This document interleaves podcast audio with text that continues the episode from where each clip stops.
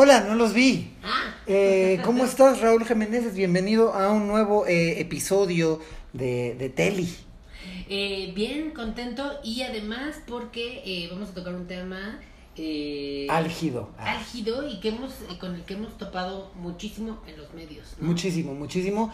Y que como siempre decimos, bueno, yo siempre digo, eh, creo que de repente pensamos que todas nuestras ideas vienen de nuestra cabecita y no, muchas veces vienen de lo que aprendimos, ¿no? Muchas de las cosas que pensamos más bien son aprendidas y hoy vamos a hablar de la eh, pobreza, hoy vamos a hablar de la pobreza De en... cómo se ve reflejada. De cómo se ve reflejada y de las cosas que se nos han comunicado y nos han enseñado los medios en México sobre la pobreza. Sí. Entonces, ¿por qué no? ¿Qué te parece que lo hacemos eh, más o menos como en línea del, del tiempo, ¿no? Vamos, este, pues, eh, por lo primero que, bueno, a ver, de entrada, ¿cuál fue la primera representación eh, de alguien pobre que tuviste? Pues me queda muy claro, eh, nosotros los pobres de Pedro Mm. Infante, o sea, como mi abuela eh, era súper fan de las películas de Pedro Infante. No sé por qué pensé que ibas a decir, mi abuela era pobre. Y yo, ok. Fíjate que No va a haber juicio, no va a haber juicio pobre.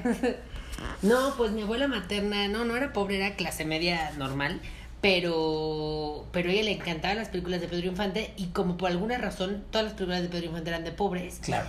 Y entonces, eh, pues ahí te das cuenta de, de, o sea, que eran pobres, pero muy pobres, o sea, pobres de pobreza, de que no tenían que comer o de que vivían al día, y, o sea, pobres reales, ¿no? Sí.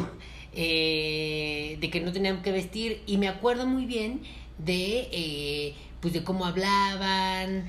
Eh, Eso creo que es como lo más identificable de la gente pobre en los medios, ¿no? Y, y, y los estereotipos. Claro, los estereotipos más reforzados tienen que ver con cómo hablan y cómo se comportan en general, pero yo, igual que tú, lo primero que identifico es eh, cómo Pedro nos enseñaron los medios que hablan los pobres. Y en la, Sí, Pedro Infante, ¿no? Y yo creo que eso se permeó y toda Latinoamérica cree que los chilangos hablamos así. que hablamos así, yo creo que antes de Pedro Infante, eh, quien definitivamente tuvo mucho que ver eh, con que la gente pensara que los chilangos pobres hablamos así, creo que tiene que, que ser eh, alguien que, bueno, pues Luis Buñuel. Luis Buñuel ¿no? en Los Olvidados. Los Olvidados creo que fue como la primera película que nos enseñó que los pobres hablan así. Y ¿No? es como, como si hubiera un multiuniverso, como un multiverso.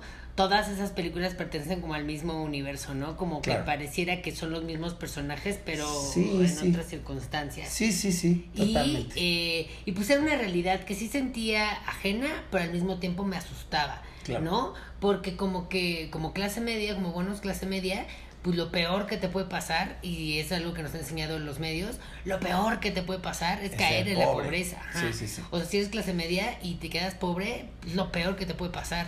Y si eres pobre y no sales de eso, es lo peor que te puede pasar. Claro. No, y como clase mediero siempre estamos aspirando a ser ricos. Tenemos esta pretensión de que pertenecemos a una clase social a la que no pertenecemos, pero ahí estamos, ¿no? Todo el tiempo intentando aparentar que tenemos más de lo que tenemos. Claro. Este- Justo tengo una alumna de mi curso de stand-up que se llama Cora Bravo, Sí. que es hermana de Ceci Bravo, que vino en el capítulo anterior. Sí. Y eh, pues tiene esta, observación que me da mucha risa, en la que eh, los clase medieros todo el tiempo están creyéndose más de lo que realmente son. O sea, ¿no? Que, que Claro, sí. esa es la característica eh, inherente de la clase media, ¿no? Todo el tiempo estar aspirando a hacer algo que no somos. Que bueno, ya hablaremos igual y en algún otro capítulo de los clase media, pero sí me queda muy grabado justo el... Nah, el la, la clase media es aburrida. pues diría que nadie, nadie, no, pues yo creo que tiene mucha cosa. Pero No, Pe- si, si analizáramos la clase media ya desde una cuestión sociológica, a lo mejor tendremos mucho que decir, pero en los medios creo que donde más estereotipos reforzados encontramos es en la riqueza y en, Y la, la pobreza. pobreza, pues sí. Definitivamente, ¿no? Sí, y eh, pues lo que hay que destacar en estas películas o en estas representaciones como de los años 50, 60 es que los pueblos hablaban así y entonces como que la gente empezó a identificar que los chilangos hablamos así Sí. y siento que después se copió también como en El Chavo del Ocho, Claro. que es otro otro ecosistema enorme en el que habitan los pobres, ¿no? Sí. Y hablan así, o sea, replican la manera en la que hablan y viven en una vecindad y tienen estas tragedias de, pues su mayor ilusión es tener una torta de jamón que les regalen tal juguete en Navidad, o sea, como que... Pero, pero creo que las aspiraciones del Chavo del Ocho, que como es un programa de comedia y familiar y demás, no, no tenían tanto que ver con dejar de ser pobres. Fíjate que ahí hay un, un personaje clase mediero que es muy interesante, que es Kiko y, Y su mamá, Florinda. Doña Florinda, ¿no? Que ellos son clase medieros, digamos que son los ricos de la vecindad, por lo tanto los clase medieros, porque la vecindad era un lugar de gente de escasos recursos, y ellos como que todo el tiempo estaban pretendiendo que se iban de viaje, ¿no? Y que, ay, nos vamos a Claro. Acapulco y bla, bla, bla. Pero esos personajes pobres, este, no necesariamente querían ser ricos, a diferencia de algo que pasa mucho Tienes razón. en las películas de Pedro Infante y en las telenovelas, que ahorita llegamos a ellas. ¿no? Ajá. Pero en, en el Chavo del Ocho, pues más bien el chavo, este, lo que le ocupaba la mente era lo más inmediato y su necesidad más urgente, que era comer, ¿no? O sea, el Chavo del Ocho, la fijación que tenía el chavo era mi torta de tamal, ¿no? Mi torta de, de tamal, y yo ya bien chilango, mi torta de jamón, ¿no? Todo el tiempo mi torta de jamón, mi torta de jamón, comerse una torta de jamón. Y los niños también en este plano infantil, pues no, no veían más allá de, de jugar, de, de los Claro, juegos, ¿no? y versus las humillaciones que yo recuerdo, una película que me quedó muy grabada de Pedro Infante es una que se llama Un rincón cerca del cielo, Uy, es durísimo. que eh, se trata, para la gente que no la ha visto, se trata de eh, Pedro Infante con su novia, clase medieros, que empiezan a, re- a rentar un cuartito ahí en, en, una, en un edificio hasta arriba.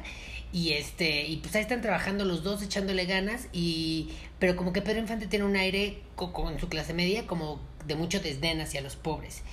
Y de repente no sé qué pasa, creo que lo culpan de un robo o algo así. El caso es que el hombre se queda súper pobre y él empieza a vestirse de payasito y a, a ladrar como perro para que le den dinero y así como hacer todas las cosas de las que él se burlaba que le parecían humillantes y decía, Claro. yo jamás voy a hacer eso y jamás voy a caer en eso porque yo sí trabajo y yo sí me esfuerzo, porque además creo que hay que eh, aquí poner mucho Hay énfasis en, sí. en lo que siempre decimos, ¿no? Como que mucha gente privilegiada dice es que los pobres son pobres porque, porque quieren. Sí, hay en los medios, en lo- los medios han este apoyado y reforzado muchísimo la idea de la meritocracia, ¿no? De que si tú te esfuerzas, si tú trabajas, que también es una idea que creo que viene mucho de Hollywood y de Disney, sobre todo, si tú trabajas y te esfuerzas, puedes salir de pobre. Que bueno, también Disney, porque yo voy a hablar mucho de Disney cuando hablemos de telenovelas, porque las telenovelas recogen mucho de Disney. Sí. Y en Disney hay como ciertas maneras este, eh, muy identificables de dejar de ser pobres, ¿no? Uno es encontrando un tesoro y la otra es casándote. ¿No? Con alguien de... Con- exacto, que es lo que hacen las telenovelas, ¿no? Que es algo que hacen mucho en las telenovelas, pero ahorita llegamos a eso. Pero sí, eh, también creo que sí, como que viene también mucho de Hollywood, esta cosa de la meritocracia, de si tú trabajas y tú te esfuerzas. Y luego hay una falacia ahí, ¿no? También horrible de... Es que, porque siempre, yo siento que todos hemos escuchado esto, ¿no? De, es que lo que pasa es que yo tengo un tío. Yo tengo un tío que era pobre y lo chingó. ¿Y qué crees? Que ya no es pobre. Y Benito Juárez era pobre y logró ser presidente. Y que Bueno, al final del día no. y- o sea, el capitalismo hace que eso sea mucho más difícil. El capitalismo no, no es este como, no, no acaricia y, y, y no, no es tan amable y no permite que la gente nada más chingándole este, Claro. deje de ser pobre. Es más complejo que eso, ¿no? Sí, tiene que ver con muchas otras circunstancias de su vida, no nada más la pobreza. Y eh, algo que también destaca en las películas de Pedro Infante y que después se deforma en las telenovelas novelas es que siento que son mucho más reales en las que hay pobres buenos y hay pobres malos. ¿no? Porque luego en las telenovelas ya los pobres son totalmente buenos, los pobres son así unos Sí. ángeles, no sé qué. Yo quería hablar de eso, Y sí. en las de Pedro Infante sí hay los pobres que son súper culeros y que hacen cosas malas y que lo hacen por chingar y que, ¿sabes? Entonces, este, pues me gusta eso, que sea como más real. Ahora, no sé si es porque es la época del cine de oro y como que siempre estamos eh, vanagloriándonos como de, de esa época de México en la que hicimos el mejor cine. No, pero la época de o oro. porque el cine no, per no. se es Pero más la, real. la, la época, la época del cine de oro no se llama así porque hayan sido las mejores películas. Se llama así porque teníamos un apoyo financiero de Estados, Estados Unidos. Unidos. Realmente no, no es porque fueran las narrativas más profundas y los arcos más complejos. Claro. O sea, también no es como que tú dijeras, ay, la construcción de Pepe el Toro, qué arco. O sea, no, tampoco. Eh, se llama así porque teníamos un apoyo financiero de Estados Unidos. Sí, porque se producía muchísimo por el mismo apoyo, Sí. porque no se podía hacer cine ya por una ley. Bueno, eso es más complejo, pero estudié en cine. Y este, y estamos hablando de la representación de los pobres en sí, los medios.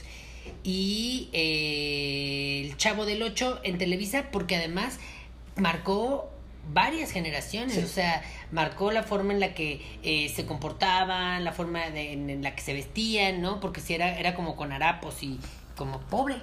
Sí. y el chavo creo que lo que marca mm, este, de una manera muy clara es esto que decías de que los pobres son buenos. Sí. ¿No? Eh, ya más adelante, en otros productos culturales, este, no reforzarían otra serie de ideas, pero en, en el chavo nos queda muy claro que los pobres son eh, buenos y que a veces pueden llegar a, a, equivocarse y a. Pero no lo hicieron con malas intenciones. Claro, siempre, a lo mejor puede que hayan cometido algunos errorcillos, como pasa en varias este, novelas de Talía, en donde, por ejemplo, me parece que es María Mercedes, este, que, que al principio sí creo que roba o hace algo así. En el Manimar roba. Pero, pero entendemos, eso, entendemos que es por necesidad nunca es por hacer la, la, la, mala, la mala jugarreta. que bueno, también este, en la vida real este, hay muchísima gente pobre que delinque, no lo hacen por, por malos, por villanos, por querer chingar, sino porque están viviendo inmersos en un sistema que no crea muchas oportunidades laborales. Pero, pero creo que al, hacerlos totalmente buenos, sí están siendo muy condescendientes, ¿no? Como el de a esas personas solo son así y este y creo que pues podrían ser mucho más reales en general las telenovelas pues por eso ya no están funcionando no y si quieres pasamos a las telenovelas o tienes otra cosa no eso pasemos a las telenovelas. Eh, eh ahora sí a diferencia del Chavo del Ocho yo he encontrado que en las telenovelas la mayoría no no la mayoría todos los personajes pobres no de verdad todos tienen una motivación una este por excelencia absoluta que es no ser pobres. Todos los personajes pobres de las telenovelas eh, buscan no ser pobres, excepto a lo mejor personajes secundarios como las familias de Rubio Teresa, que están interesados más bien en otras cosas, pero, pero, pero los personajes importantes y que no son secundarios, que, son pobres, tienen como motivación siempre cómo le hago para salir de aquí, cómo le hago para salir del barrio, cómo le hago para salir de esta vecindad, de este cuchitril, de este foro, de este foro de Televisa que rasgaron un poquito. ¿Cómo le hago para salir de ahí? ¿no? ¿Y qué es eso? Bueno, si quiero, quiero, eh, ahorita que, que tomaste lo del foro, eh, quiero hacer hincapié en que pues les vale, o sea, como que en Televisa dicen como, ah, bueno, vamos a hablar esta historia de los pobres, aquí tenemos, vamos a reciclar la escenografía del chavo, Tal cual, sí, sí. Porque es la escenografía del chavo. Tienen un foro. Televisa, en los, sobre todo en los noventas, tenía un foro, que era el que yo creo que le llamaban el foro pobre, este, que es el que usaron en la hora pico y luego en el chavo. El chavo y luego en este. Mariela del Barrio. del Barrio, es el mismo foro, el mismo foro siempre, que es así un foro así como con ladrillos y así medio rasgada la pintura y. Claro. No, así una cosa muy clichosa. Y pues ya que vamos a hablar de las. Sí eso, y como muy clichosas y que se ven falsas, ¿no? Que se ve que le echaron así como, como, como spray, ¿cómo se llama esto? Este, aerosol. Eh, ahí negro para que se vea que está percudido y pobre. Y pues eso, y que a los actores les dijeron es que eres pobre, entonces tienes que hablar como con slang, este... Sí, sí, sí. Eh, de barrio. No, ya te la ayuno, ¿no? Y demás. Eh, eso es importante también, esto que decías de la parte visual, porque la parte visual es muy, muy, muy clara en la gente pobre en las telenovelas, sobre todo de, de los noventas y principios de los dos miles. hay una constante que es la suciedad.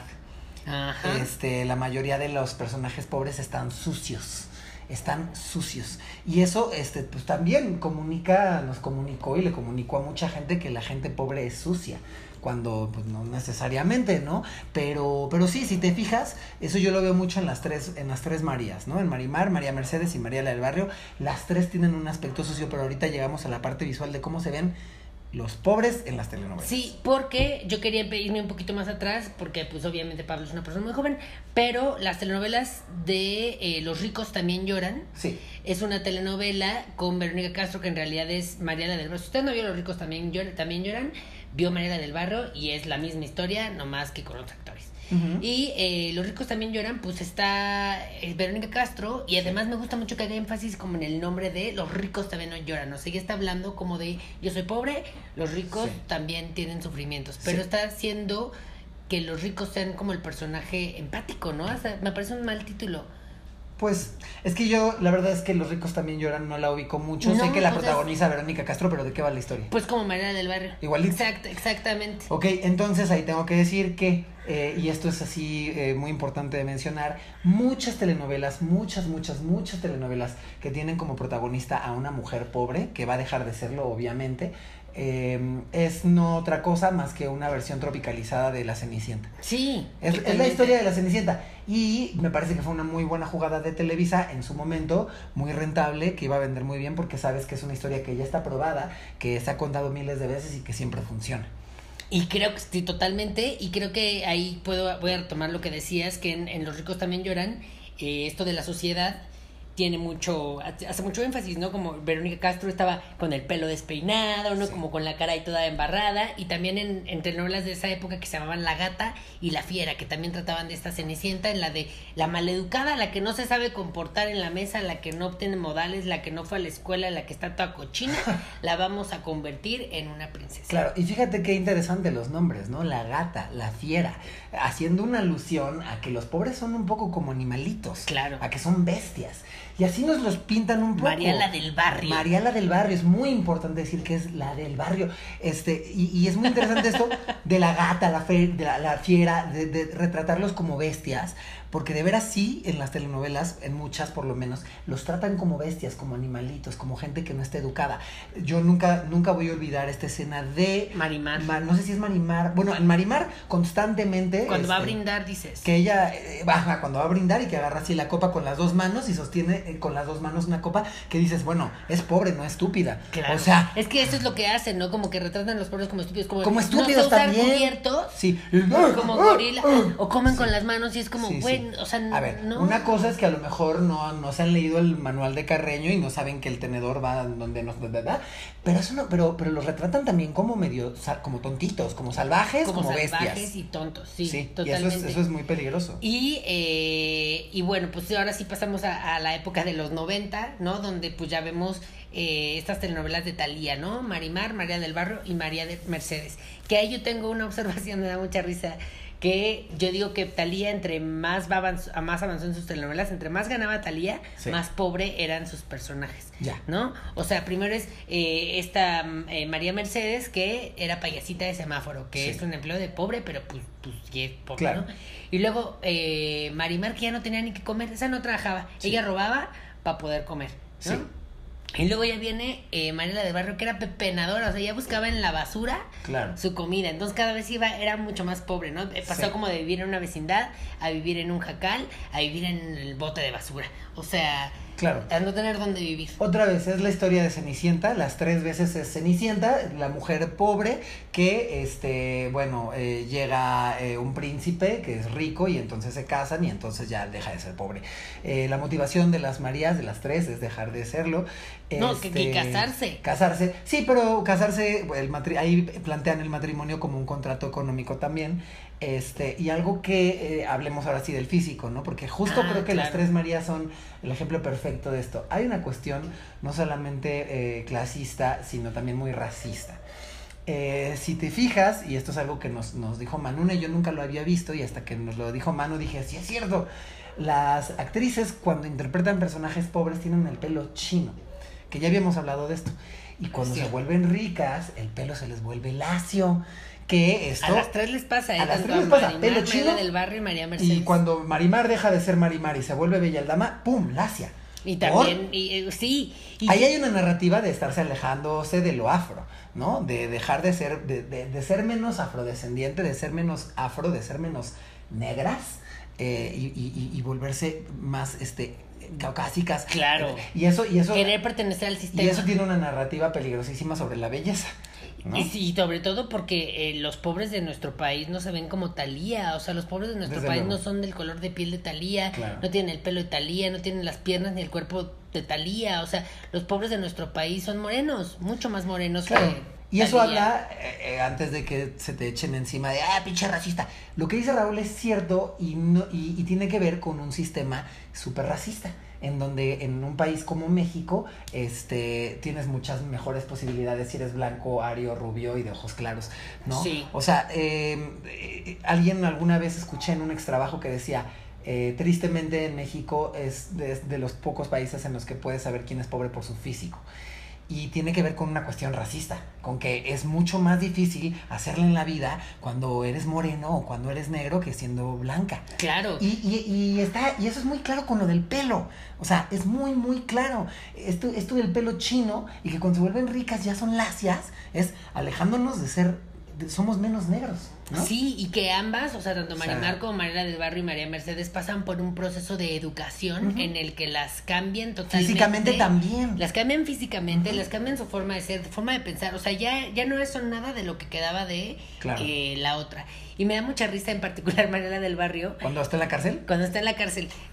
Eh, sí me da mucha risa en, en Mariela del Barrio que está en la cárcel y le entra al barrio otra vez, o sea, como Claro. que otra vez, y otra vez empieza a hablar así, Claro. como los de Pedro Infante.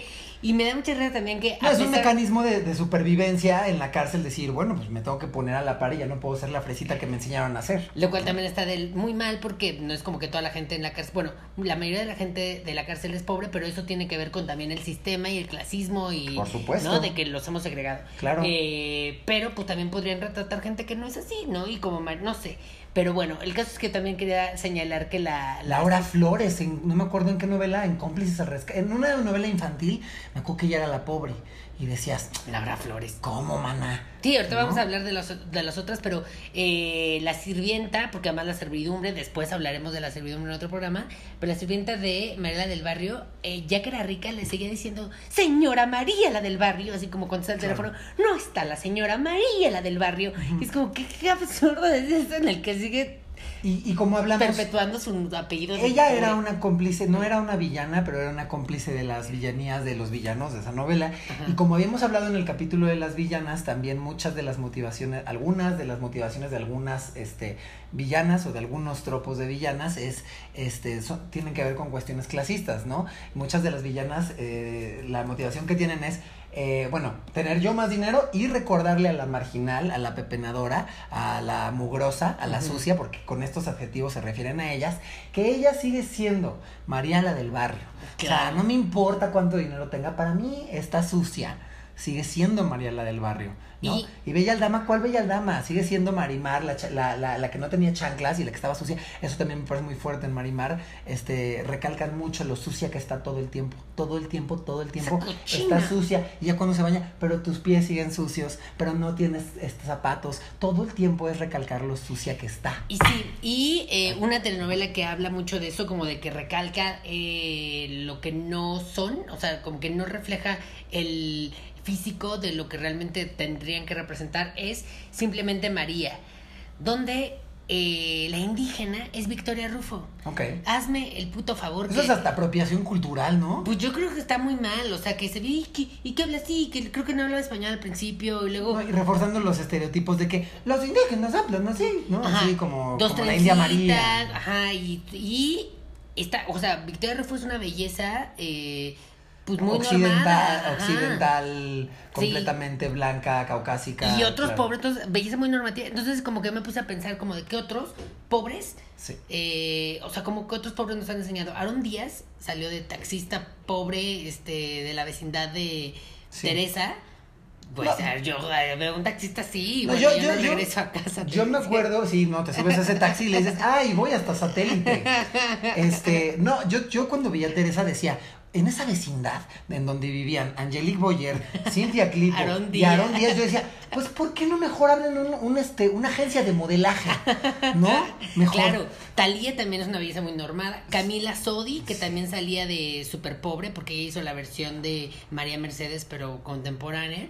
También. Oye, esa mujer está destinada a hacer puras, este, puros de pobres. refritos. Sí, claro, ¿no? puros refritos. Puro refrito ahora. Adela Rubín. Noriega, que también salía de indígena, no solo de indígena, salía de el indígena eh, de Chihuahua, Mm. ¿no?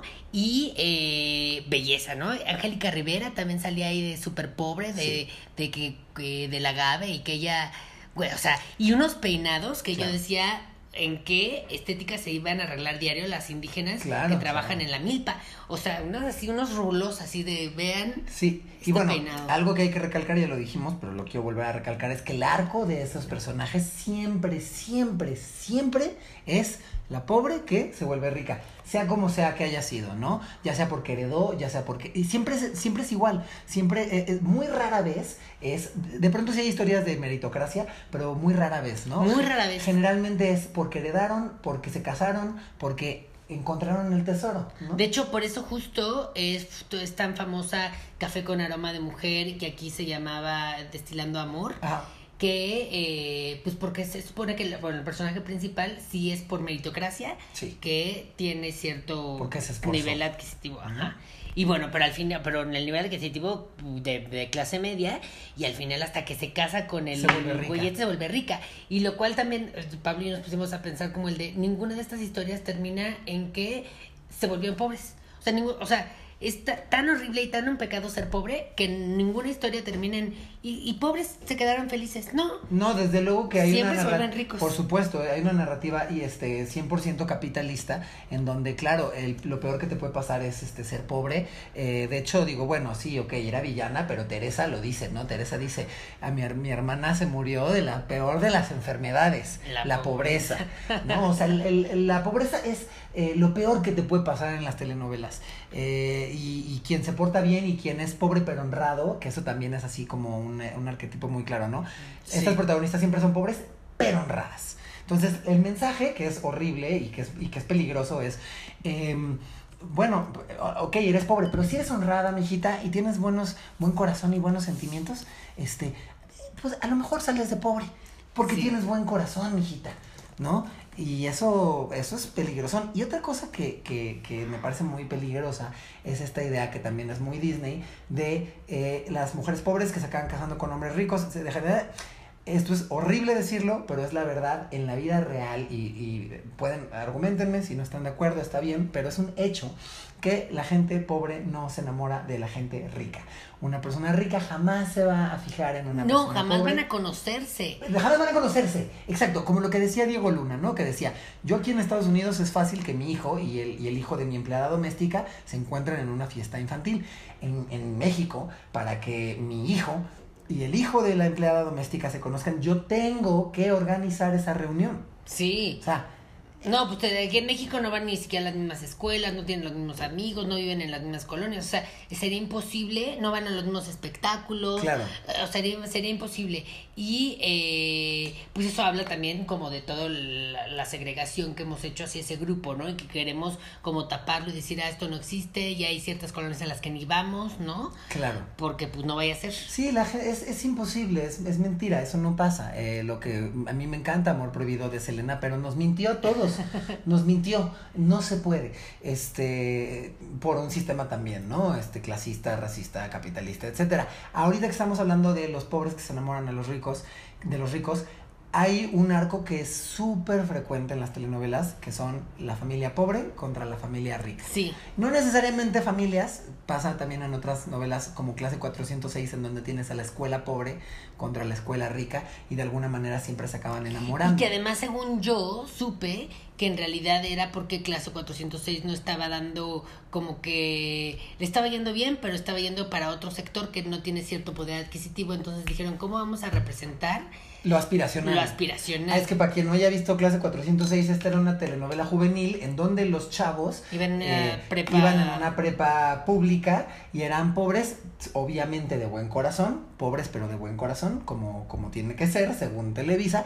Este, y por eso son merecedores de la felicidad, porque en el fondo son honestos y humildes. y también todos los pobres no había ni un moreno, No, creo. no, ¿eh? no, moreno. Este, más tarde entró el de Amarte Duele, pero bueno, eso fue después.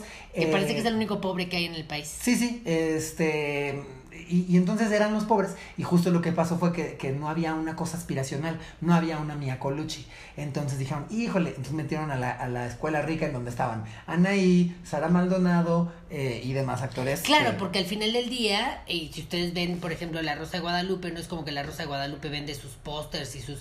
No, y en clase 406 sí iba de vender discos, de vender playeras, de vender ropa, de vender Claro. este sacapuntas, gomitas, plumas, y pues tenía que verse la gente Claro. con ese poder adquisitivo representada en la novela. Estaba muy guapo ahí Aaron Díaz y este y Cristian Chávez. Con sus rayitos. con sus ra- no, el que tenía rayitos era no, Cristian rayitas, Chávez. rayitas rapadas. Ah, sí, sus rayitas rapadas, sí, cierto. Y Cristian Chávez tenía el pelo pintado bien raro, así como muy J Balvin, ¿eh? Muy pionero, eso sí. Este, y, y entonces sí, como que bueno, de buen corazón y la Charlene bien guapa y demás, pero eran pobres y entonces no había esa cosa aspiracional. Y lo que me- y bueno, lo que te iba a contar es que hay, hay muchos, muchos, muchos arcos de los, la familia pobre contra la familia rica, en donde al final la familia rica acaba dándose cuenta de que en la familia pobre también hay seres humanos. De eso se trata, de eso se trata, ¿no? Ah, qué asco, siempre es los mugrosos, qué asco, no saben hablar, no saben comportarse, no saben comer con cubiertos, y, y cuando se acercan, ay, mira, pero tenemos los mismos, eh, los mismos problemas. Y que regularmente se enamoran, ¿no? Sí, como, a ver, una familia con suerte, ¿no? Que son los López contra los Irabian Rubalcaba, en donde en algún momento Sí, sí, sí, que, que, que luego terminan enamorándose y que dices que son los pobres contra los Rubalcaba. Y yo creo que ahí en particular era este hombre, el Pancho López, que como le salvó la vida a una rica, que la rica lo empezó a considerar como heredero.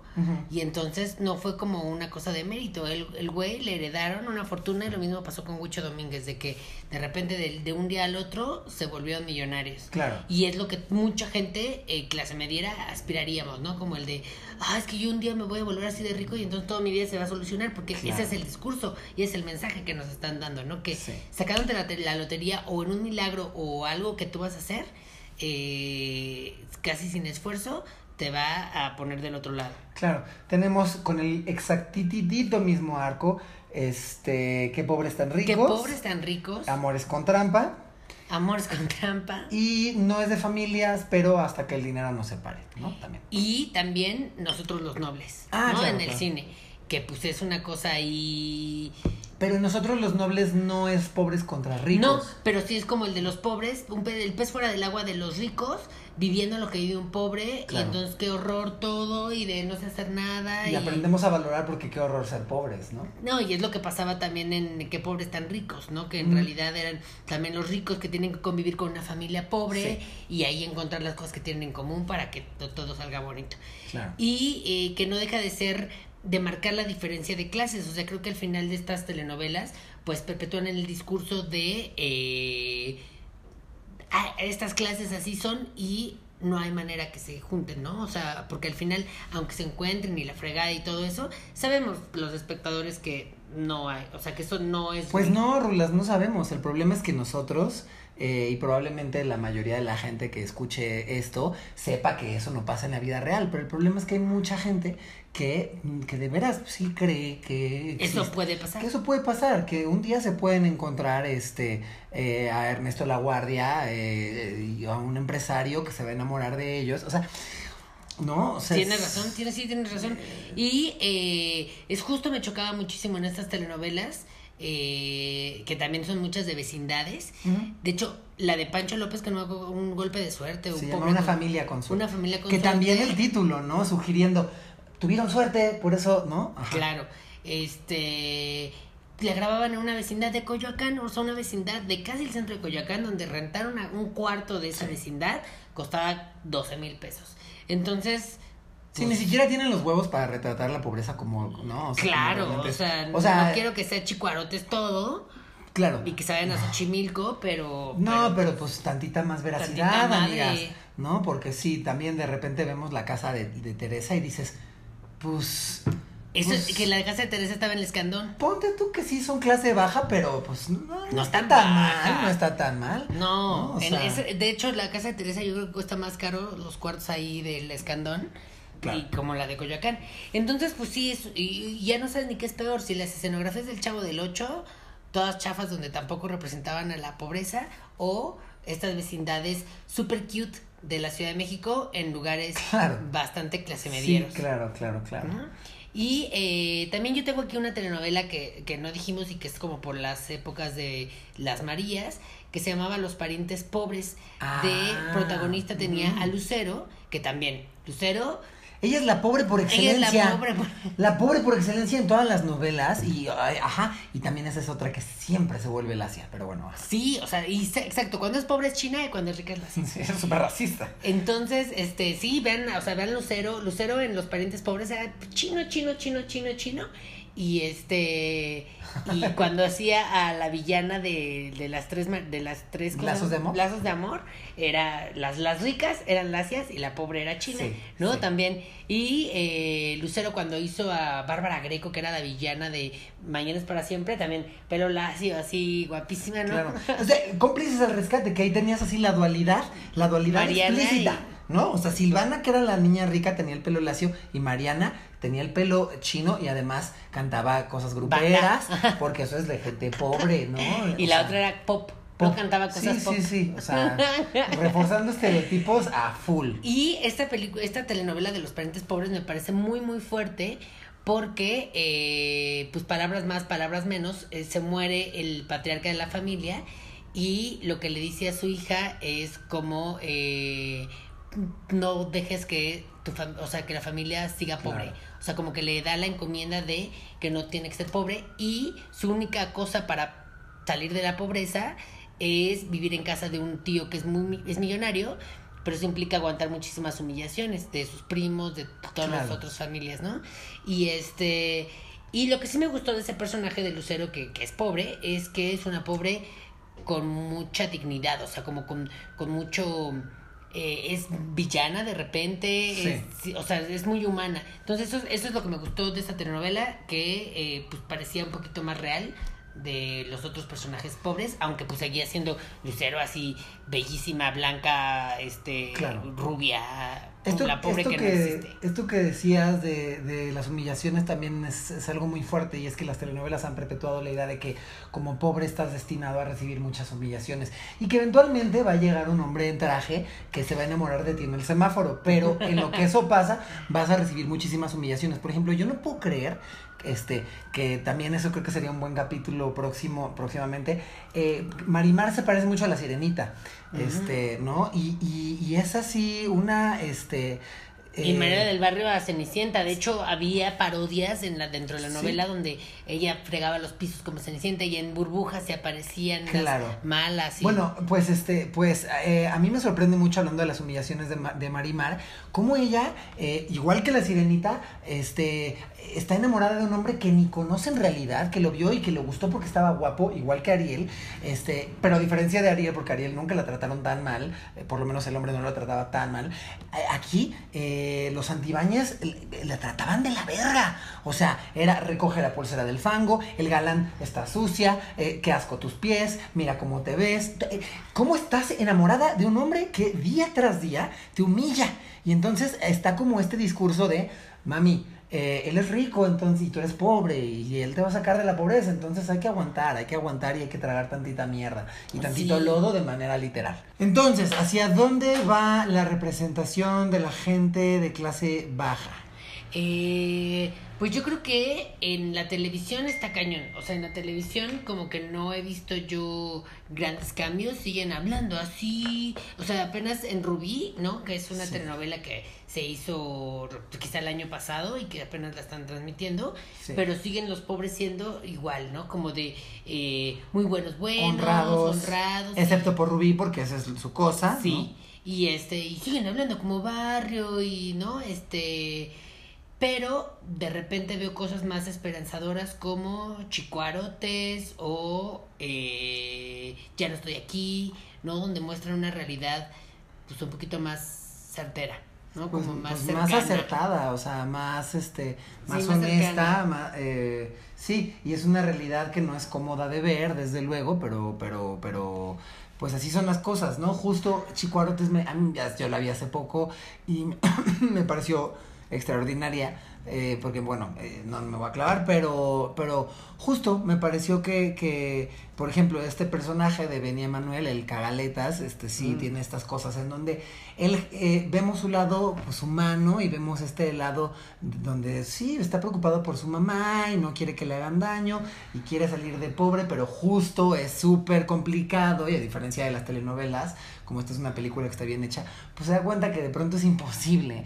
Y que además Benny Manuel muy buen actor, o sea, sí tiene como una belleza un poquito fuera del promedio, pero eh, sigue siendo un chavo moreno y eso me gustó, ¿no? como con, con pelo chino, o sea, como que Sí, parece sí, un sí. poquito más eso y no exagera, como que no es así como los de Pedro No, sí, no, Infante, no. sino si habla... Bueno, él es muy buen actor, la verdad. Sí, yo también creo que es muy buen actor. Y eh, pues ni qué decir de Ya no estoy aquí, ¿no? Como esta película que retrata la realidad de los, Creo- los colombianos con K Sí. en Monterrey. Sí, sí, sí. Y... Estrella, ¿cómo es esa cosa? Estrella. Bueno, Sí. no importa, pero Telcos ¿Qué? Forever, sudaderas, pinche vato pañaludo. Que, híjole, no sé si estoy siendo muy privilegiado y estoy diciendo que eso es pobreza cuando quizás son clase media. No, son clase baja. Evidentemente son clase baja y, y bueno, ya no estoy aquí también en Netflix, está increíble. Trata de justo gente, no por ser pobre, por otras cuestiones, cu- eh, tratando de cuartear su, su identidad eh, que él encuentra a través de la música y demás. Pero bueno, yo creo, ahorita que hablamos de esto, porque hay, en películas sí, creo que hay muchas películas Que se eh, retratan un poco que más la retratan eh, a la pobreza no de una manera glamurosa, ni porque por ejemplo en Desenfrenadas, eh, que me- es una serie que me gusta mucho, creo que uno de los pocos problemas que yo le veo es esta fetichización de, de la, de la pobreza y de cómo Marcela y su novio este, Son se- son sexys y ah, no tenemos nada, pero aquí estamos cogiendo en la banqueta y como hay una como fetichización. Y Marcela me gusta que también, bueno, este está ahí metida en unos rollos de delincuencia porque justo el sistema la ha orillado esto y también no solo el sistema capitalista, sino también machista, obviamente oprimida por el novio y demás, este se ve obligada de pronto tener que hacer este eh, tratos con gente horrible, este, pero justo me, me gusta mucho Marcela que no sea, este, que no sea ignorante, que no sea, o a lo mejor es ignorante en algunas cosas, pero tonta no es, eso me gusta mucho, que Marcela no es una bestia, no, no es así, "Ey, ey, salvaje, no, pues sí, es una chica que pues le gusta caguamear en la banqueta, pero no es una bestia como lo era Marimar, no, y Claro. tampoco es la, ay, honrada y por eso, eh". no, Marcela se merece la felicidad y la encuentra porque es chingona y porque es Es lista. una persona, sí, O es una persona... por chingona. Sí. Este, entonces me parece que en el cine hay como me- hay representaciones que son este un poquito más acertadas. En la televisión eh, desenfrenadas me parece que lo hace bien aunque los fetichizan, este mm, pero No sé si en Control Z casi no hay pobres, ¿no? No, bueno, pues de en hecho Control no Z es, no es una hay rica, pobres, ¿no? no hay pobres en Control Z.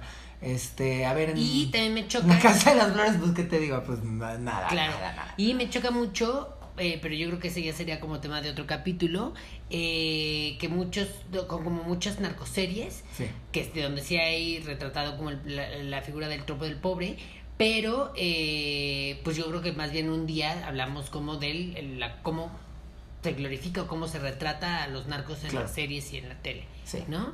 Eh, pero sí, yo creo que tiene, tenemos como un panorama un poquito más esperanzador en el que ya no está chido estar haciendo eh, pues caricaturas de, de De la pobreza. de la pobreza. Pero si ves Rubí ahorita, los, los, los pobres siguen hablando así. y siguen no siendo sé como qué, ajá, malos ¿no? malos o buenos buenos Sí, sí, sí. Pero pues creo que Rubí tiene muchos otros defectos no o sea Ay, bueno, Rubí, bueno, ah. y seguramente también en la Rosa de Guadalupe que es algo que se sigue haciendo Sí. eh, los pobres están totalmente ca- caricaturizados y siguen pues respondiendo a estos patrones Creo que la Rosa de Guadalupe ¿no? este, hay que, es, es, es una cosa que se debe medir con otra vara, porque en la Rosa de Guadalupe, ahí sí hay muchos personajes que no, que tal vez su que son pobres y que su motivación no es ser pobres. O sea, por ejemplo, en el capítulo de las aguas locas, este, la motivación, o sea, de lo que va el capítulo es, "Ah, por favor, alguien detenga a estos niños de tomar este alcohol ahí todo adulterado. Y al final no son ricos ni nada, pero este, no estoy defendiendo a la Rosa Guadalupe, ¿eh? pero, pero bueno, por lo menos ahí como que no, o sea, no Sí, sé. como que también le dan oportunidad a muchos actores, ¿no? Que tampoco dan el físico que, eh, como para que, pa que se estalaricen una telenovela, sino es como de, ah, bueno, pues un programa unitario. Sí. Eh, sí, y eh, pues nada, creo que sería todo. Yo no tengo nada, otra cosa. No, es eso. Creo que hay un largo camino todavía que hacer. Este, pero bueno. Ahí va, poco Sí, a poco. sí, sí. ¿no? Bueno, pues muchas gracias por invitarme a tu canal. No, eh, gracias a ti por estar en mi canal. Chócalas. Adiós. Nos vemos. Bye.